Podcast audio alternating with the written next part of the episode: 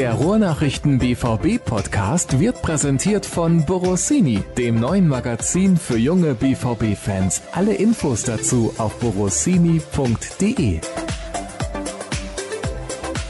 Man überlegt sich ja im Vorfeld, wie so ein Spiel ausgehen könnte. Und das haben wir natürlich auch getan in unserer letzten Ausgabe. Und damit hallo und herzlich willkommen zur Blamage-Edition, so habe ich es zumindest geschrieben, der neuen BVB-Podcast-Ausgabe der Ruhrnachrichten an diesem Nachmittag beziehungsweise am Abend nach der Partie gegen den FC Schalke 04. Bei mir sitzen Sascha Klaverkamp, Dirk Krampe und Florian Gröger. Den halten wir allerdings relativ weit weg vom Mikro, damit der Inhalt der Sendung nicht zu schlecht wird. Ich möchte mal kurz anfangen mit der Meinung eines Hörers, der schreibt, eigentlich ist doch jedes Wort zu viel der Schiri war schlechter, BVB noch schlechter und Schalke ist trotzdem kacke. Ist interessant zusammengefasst. Ja, dann können wir direkt jetzt Schluss machen und nach Hause fahren, oder? Ja, ich würde gerne noch ein paar Worte verlieren. Sehr gerne, wir auch. Weil ähm, natürlich hatte der Schiri womöglich nicht seinen besten Tag. Da äh, bin ich bei dem äh, Schreiber dieses Zitats. Ähm, aber ganz sicher hat es ähm, noch nicht mal zum größten Teil am Schiri gelegen. Er hatte seinen Anteil daran. Aber ähm, wenn wir mal zum Beispiel mit der Elfmeterszene einsteigen, die zum 1 zu 1 zu Schalke geführt hat. Dann hatte der BVB nachher noch lockere 75 Minuten Zeit, alles reinzuwerfen in dieses Derby, äh, um das Spiel zu gewinnen. Und das hat er nicht getan. Das muss sich der BVB vorwerfen lassen. Und das ist für mich äh, das größte Manko äh, dieses Spiels äh, und nicht der Schiri. Das ist eine klare Aussage. Und Dirk, ich würde dich gerne direkt mal mit reinholen. Das, was Sascha gerade gesagt hat, kann ich eigentlich nur so unterschreiben. Wie siehst du das? Ja, wenn man äh, in der 18. Minute war es, dann diesen Nackenschlag kassiert, sicherlich eine unverständliche Geschichte, dann zehn Minuten später das Gegentor zum 1 zu 2, aber selbst danach blieben dann ja noch äh, 70 Minuten. Ja, also das ist äh, eine Geschichte, die man allerdings ja auch schon aus dem Spiel gegen Mainz kan kannte, wo dann eine Umstellung im Mainzer Spiel die Dortmunder Mannschaft so verunsichert dass sie, hatte, dass sie nicht mehr zurückkam. Und ähm, dieses Gefühl hatte ich jetzt, hatte ich jetzt auch nach diesem Elfmeter, der uns alle überrascht hat, der auch keiner war, das muss man ja so ehrlicherweise sagen. Äh, ja, da war die Dortmunder Mannschaft nicht mehr wiederzuerkennen. Da hat sie nicht mehr in die Spur gefunden. Da weiß ich nicht, was da in den Köpfen vorgegangen ist. Das ist schwer zu, schwer zu beschreiben und äh, es kam auch von außen keine Hilfe. Ich hätte mir gewünscht, dass Lucien Favre vielleicht schon ein bisschen eher die Taktik ändert, dass er vielleicht dann auch eher umstellt. Äh, er hat dann bis zur Pause damit gewartet. Dann gab es schnell die roten Karten, nachdem Paco Alcázar, glaube ich, noch nicht einmal am Ball war und damit war auch alle taktischen Erwägungen waren dann auch Makulatur. Also es, war, es ist so eine Szenerie gewesen, die man schon kannte aus einigen anderen Spielen. Und es ist eindeutig natürlich so, dass äh, dieses Handspiel jetzt im Spiel die Wende gab. Das vermeintliche Handspiel, aber es kann nicht der, die alleinige Ausrede äh, oder Entschuldigung sein für so eine Leistung. Und ähm, es hat sich nicht so angefühlt und auch nicht so ausgesehen, äh, als wenn da eine Mannschaft um die deutsche Meisterschaft mit allen Mitteln kämpfen würde. Ich glaube, da war irgendeine Blockade da, anders kann ich es mir eigentlich nie erklären. Jetzt hat Dirk eigentlich fast schon die komplette Analyse ja, geliefert. Ja, ja, jetzt können wir endgültig aufhören. Es ist ja nun so, wenn eine Mannschaft früh in Führung geht, sollte das normalerweise ja Schwung geben. Und dann kommt nach zwei Minuten oder kurz danach, ich weiß gar nicht, wie lange es war, direkt dann wieder so eine Situation. Er hat gerade auch gesagt, Blockade im Kopf oder was auch immer. Für mich ist das sehr, sehr schwer zu erklären, denn die Mannschaft hat ja auf jeden Fall im Spiel gegen Freiburg eine ordentliche bis gute Leistung, vielleicht sogar eine sehr gute Leistung abgeliefert. Da streiten sich die Geister so ein bisschen drüber, wie es denn nun zu bewerten war, dieser hohe Sieg. Aber trotzdem, du kannst doch normalerweise, wenn du die letzten beiden Partien für dich entschieden hast, mit einer ganz anderen Einstellung auf den Platz kommen, meiner Meinung nach. Ja, da gebe ich dir recht. Das darf man erwarten. Und bei der Konstellation vor diesem Derby darf man es erst recht erwarten, weil eine so klare Verteilung der Rollen vorab hat es, glaube ich, selten gegeben in einem Revierderby. BVB als Tabellenzweiter ähm, und der FC Schalke 04 als 15. Der dafür auch noch bei der Mannschaftsvorstellung äh, große Lacher von der Südtribüne kassiert hat, nach dem Motto, ha, ha, ha, ha, nur 15. So eine klare Rollenverteilung gab es ähm, selten bis nie. Und ähm, dann musst du auch in so ein Spiel mit breiter Brust reingehen und äh, kannst eigentlich auch mit einem klaren Kopf da reingehen, weil eben klar ist, hey, wir sind hier die deutlich bessere Mannschaft. Das hat sogar Schalke-Trainer Hüb Stevens vom Spiel ja selbst gesagt. Die Dortmunder haben die bessere Mannschaft. Also dann musst du doch äh, mit breiter Brust in so eine Partie gehen. Ähm, aber das hat sich in den äh, nicht zum ersten Mal gezeigt, dass die Dortmunder ein Problem mit genau solchen Konstellationen haben. Oder auch mit der, äh, sag ich mal, mit dem Prinzip Kopfsache generell. Ähm, nehmen wir das Spiel äh, in München da gehst du rein und sagst, hey, äh, wenn wir das Ding hier gewinnen in München, dann ist das die geöffnete Tür zum Titel. Und dann lieferst du in München als BVB eine ganz, ganz schwache Leistung ab. Jetzt blenden wir weiter aufs Derby. Du spielst eigentlich oder kannst eigentlich einen Derby spielen, wo du eigentlich auch befreit aufspielen kannst, weil du hast dein Stadion hier im Rücken. Äh, du hast einen Gegner da, der ähm, so verunsichert und so wackelig ist, dass es dir eigentlich eine Freude sein muss, mit deinen spielerischen Qualitäten den an die Wand zu nageln. Und wieder ist der Druck eigentlich nicht da, aber im Kopf offenbar doch. Und das ist für diese Mannschaft in dieser Saison irgendwie, zumindest in einigen Spielen, nicht ungewöhnlich. Das ist nicht das erste Mal, weil du hast ja eben das Beispiel München schon genannt und auch bei anderen Spielen ist das durchaus schon so der Fall gewesen. Ist es vielleicht tatsächlich einfach nur eine Frage der Qualität dieser Spieler, dass die bis zu einem gewissen Level halt sehr, sehr gut spielen können? aber darüber hinaus diese Qualitäten, die man heute gebraucht hätte oder auch in München gebraucht hätte, einfach nicht hat in dieser Mannschaft? Gute Frage, ja. Es ist doch zumindest auffällig, dass, äh, wenn man jetzt die beiden Spiele München und, und heute Schalke nimmt, äh, dass man Axel Witzel nicht gesehen hat, dass man auch Marco Reus nicht gesehen hat. Ja, das sind eigentlich überragende Fußballer. Also eigentlich würde ich sagen, nein, daran kann es nicht liegen, aber es ist nicht zu leugnen, dass es eben in diesen, in diesen Spielen so war. Und von wem will ich es verlangen? Jaden Sancho ist, glaube ich, 18, 19 Jahre alt. Der war heute noch einer der wenigen, der diese Energie hatte, diese Dynamik und auch diesen Willen. Alle anderen schienen irgendwie der ganzen Sache wehrlos gegenüberzustehen. Sie hatten irgendwie gar keine Mittel, um äh, Schalke hat aggressiv gespielt. Das war das, was man als mindestes erwarten konnte. Das hat Lucien Favre auch vorher schon ganz klar gesagt. Da war man also darauf eingestellt. Also das war keine Überraschung, dass Schalke nein, so auftreten wird. Nein, und man weiß das und man kann sich darauf einstellen. Und die rote Karte von Reus, das war ja so ein verzweifelter Versuch, auch mal so ein bisschen Schussaggressivität reinzubringen. Die hatten, glaube ich, bis dahin vier oder fünf Fouls. Und das in einem Derby. Ja, man kann sich ja nicht nur darüber aufbringen, dass der, dass der Gegner hart und manchmal überhart spielt. Das ist doch zu erwarten, das war doch ganz klar. Aber sie schaffen es eben nicht, da dann so gegenzuhalten, wie das nötig gewesen wäre. Und das ist so ein bisschen verwunderlich, weil man dieses Mentalitätsproblem, wir wollen Mentalität dazu holen, das war ja das große Thema vor der letzten Saison oder vor dieser Saison. Man hat einen Delaney geholt, man hat einen Witzel geholt, der Routine mitbringt. Und trotzdem in den Spielen, wo es wirklich darauf ankommt, kann die Mannschaft ihre Leistung eben nicht abrufen. Und das ist auffällig. Da kommen wir wieder zu dem Thema Spielglück zurück, wo wir in der Hinrunde ganz oft drüber gesprochen haben. Und auch ein Hörer fragt das, deswegen will ich dieses Wort mal aufgreifen. Vielleicht hat heute in diesen Szenen Spielglück gefehlt. Vielleicht gab es das halt auch in der Hinrunde zum Überfluss und dann relativiert sich das alles wieder. Borussia Dortmund ist die zweitbeste Mannschaft in Deutschland, aber mehr halt auch nicht. Ja, Spielglück ist ein Faktor, aber es ist keine Floskel, wenn man sagt, ein Glück fällt einem nicht unbedingt in den Schoß, sondern Glück ist auch ein Produkt von etwas, was man sich erarbeitet hat. Und das hat der BVB in der Hinrunde noch in viel, viel stärkerem Maße geschafft als jetzt in der Rückrunde. Also ein Glück zu erzwingen, sprich wirklich bis zum Ende, bis zur letzten Sekunde, bis in die Nachspielzeit hinein Vollgas zu geben, immer dran zu glauben, dass noch was geht, dass man Rückstände drehen kann. Das hat der BVB in dieser Saison gerade in der Hinrunde oft genug gezeigt. Aber dann den Faden jetzt zum Beispiel verloren und ähm, da denke ich mir, Leute, wo ist diese, äh, dieser Glaube, wo ist dieser Spirit geblieben, der, der in der Hinrunde noch da war? Ist es vielleicht so, und da sind wir wieder beim Thema Kopfsache letztlich, dass in der Hinrunde eine Unbekümmertheit da war, die einen auch einfach hat drauf losstürmen lassen, drauf los kombinieren lassen, ähm, nach dem Motto, spiel einfach mal coolen Fußball und dann gucken, was am Ende rauskommt. Weil ja eh keine Erwartungen hat nach der ja, letzten Saison. Richtig, und, und plötzlich ist, bist du in der Situation, jetzt äh, zur Rückrunde, zum Start der Rückrunde gewesen, ähm, dass es plötzlich äh, etwas zu verlieren gab. Ähm, du warst plötzlich der Favorit auf den Titel, oh mein Gott. Ähm, und jede, jeder Patzer, jedes Unentschieden hat diesen, diesen Traum des Titels wackeliger gemacht.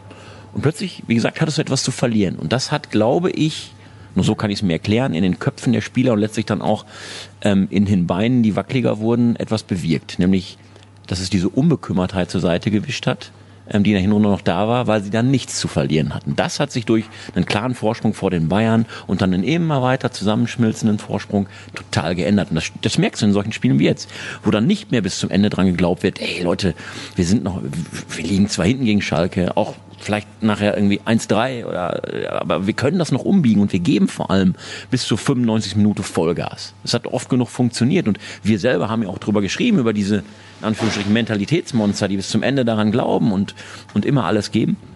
Und das hat sich, wie ich finde, in der Rückrunde zum Negativen gedreht. Also kann man eigentlich sagen, die schwache Hinrunde der Bayern war ein bisschen das Problem für Borussia Dortmund, wenn ich klar wie gerade richtig verstanden habe. Nee, nee, das hat weniger was mit Bayern zu tun, sondern in der Hinrunde hast du genauso eigentlich nur auf dich selbst geschaut, aber du hattest unheimlich viel zu gewinnen, weil kaum einer eine Erwartungshaltung an dich hatte. Und die sind ja nicht doof. Die gucken jetzt auf die Tabelle, die sehen noch sechs Spiele, fünf Spiele, vier Spiele. Wir sind dran. Wir waren dann teilweise sogar wieder vorne. Heute kannst du wieder Tabellenführer werden mit dem Sieg gegen Schalke. Schalke ist zurzeit ja, deutlich unter Niveau eigentlich. Das müsstest du also gewinnen. Also alle Vorzeichen sind so, dass, dass du weißt, und das ist dann einfach ein Druck, der in deinem Kopf auch entsteht. Das kann sich ja keiner, da kann sich ja keiner von freisprechen, dass du natürlich gegen Ende der Saison auch weißt, wie wichtig diese Spiele werden. Es werden immer weniger Spiele und der Druck steigt. Und er steigt mit jedem Spiel. Und das hat man, glaube ich, jetzt so gerade in den letzten Wochen. In Freiburg war es nicht der Fall, aber auch davor Mainz zum Beispiel war ja auch schon wackelig. Ja, in München haben sie es nicht abrufen können und jetzt heute haben sie es auch nicht abrufen können. Und das ist ja eine klare Geschichte bei, bei jungen Spielern, wie vielleicht ein Akanji auch noch einer ist, wie ein Diallo einer ist. Das ist ein Lernprozess. Sancho hatte diese Unbekümmertheit noch, aber auch die erfahrenen Spieler haben sie eben dann nicht dadurch führen, äh, durch die Situation führen können. Und das ist, glaube ich, ein großes Manko. Ja, und am Ende könnte das jetzt den Titel kosten. Ich habe bei Twitter geschrieben, es war kein Schalker Sieg, sondern eine Dortmunder Niederlage. Stimmst du mir dazu, Sascha?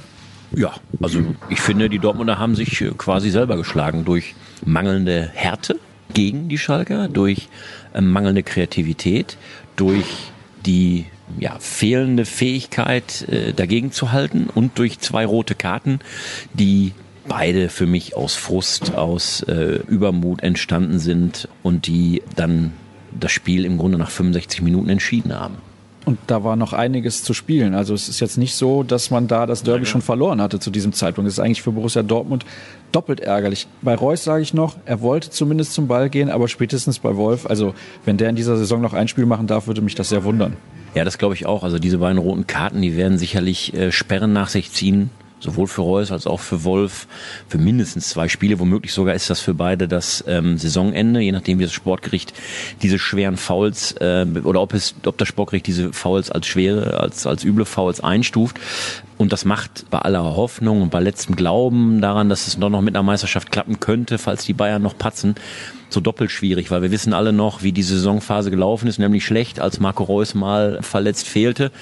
Und er wird auf jeden Fall jetzt natürlich nächste Woche in Bremen äh, und danach gegen Düsseldorf fehlen. Und das macht das Spiel der Borussia sicherlich nicht äh, leichtfüßiger und besser.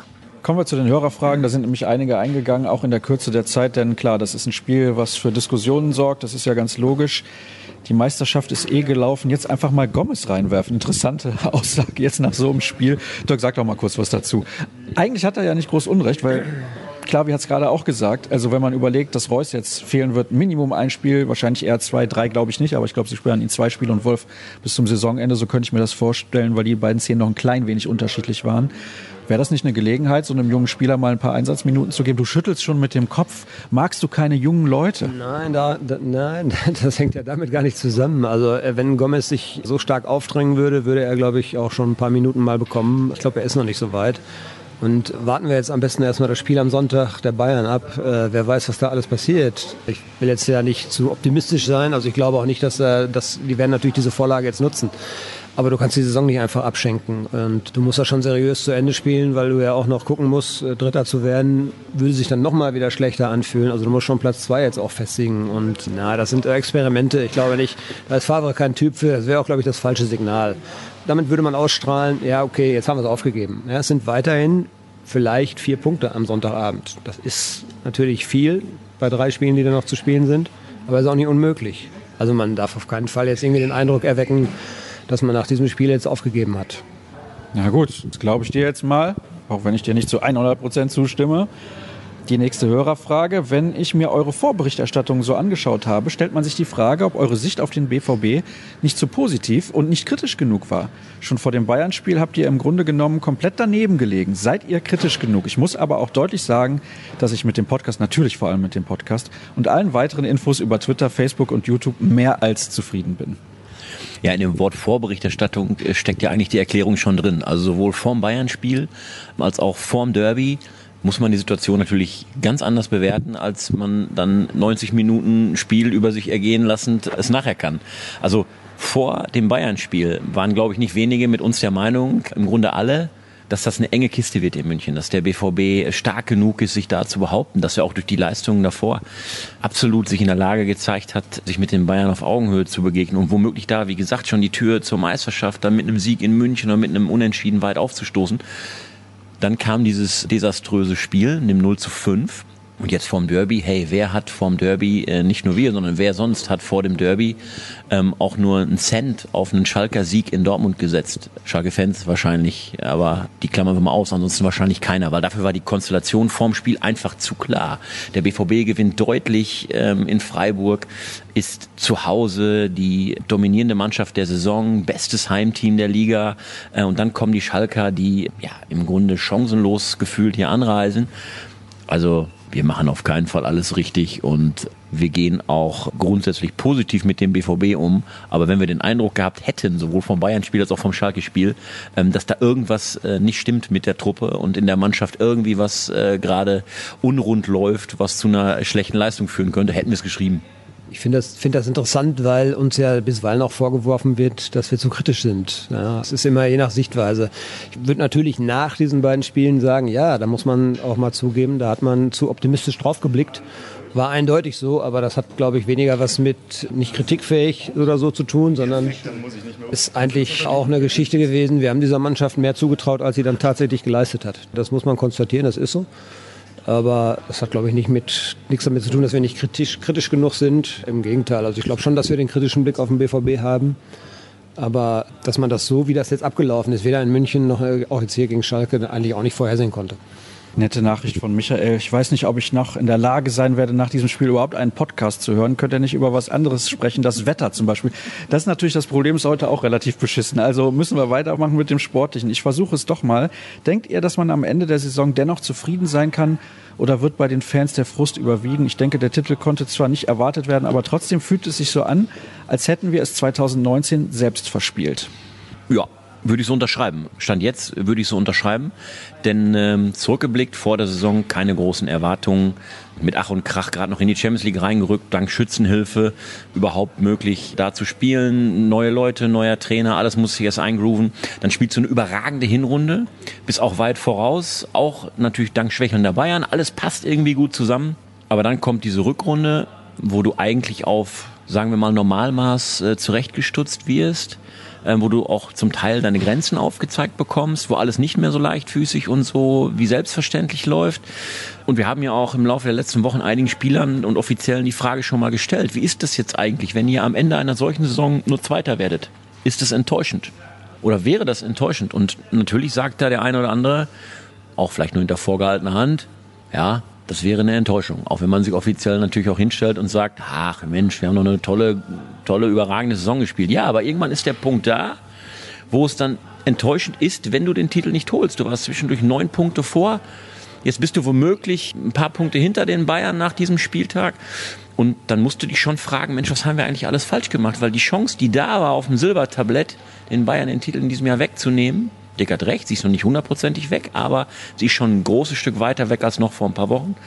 Da musst du dir an die eigene Nase fassen und musst zur Erkenntnis kommen, okay, wir haben auch vielleicht, äh, als es richtig gut lief, nicht alles richtig gemacht und ähm, ist vielleicht auch hier und da zu sehr laufen lassen an Stellen, wo man vielleicht hätte arbeiten müssen. Nehmen wir die defensiven Standards und so weiter, wo man sicherlich hätte ansetzen können, sich weiter zu verbessern und da ist vielleicht auch das eine oder andere einfach schleifen gelassen worden. Zu viel Ponyhof ist auch nicht gut.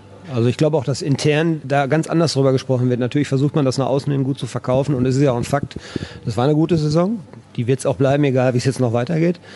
Aber man hat eine riesen Chance gehabt. Und ich glaube, dass das intern auch genauso kritisch beäugt wird. Sascha hat es angesprochen, ne? Diese, dieser neun Punkte Vorsprung, den man verspielt hat.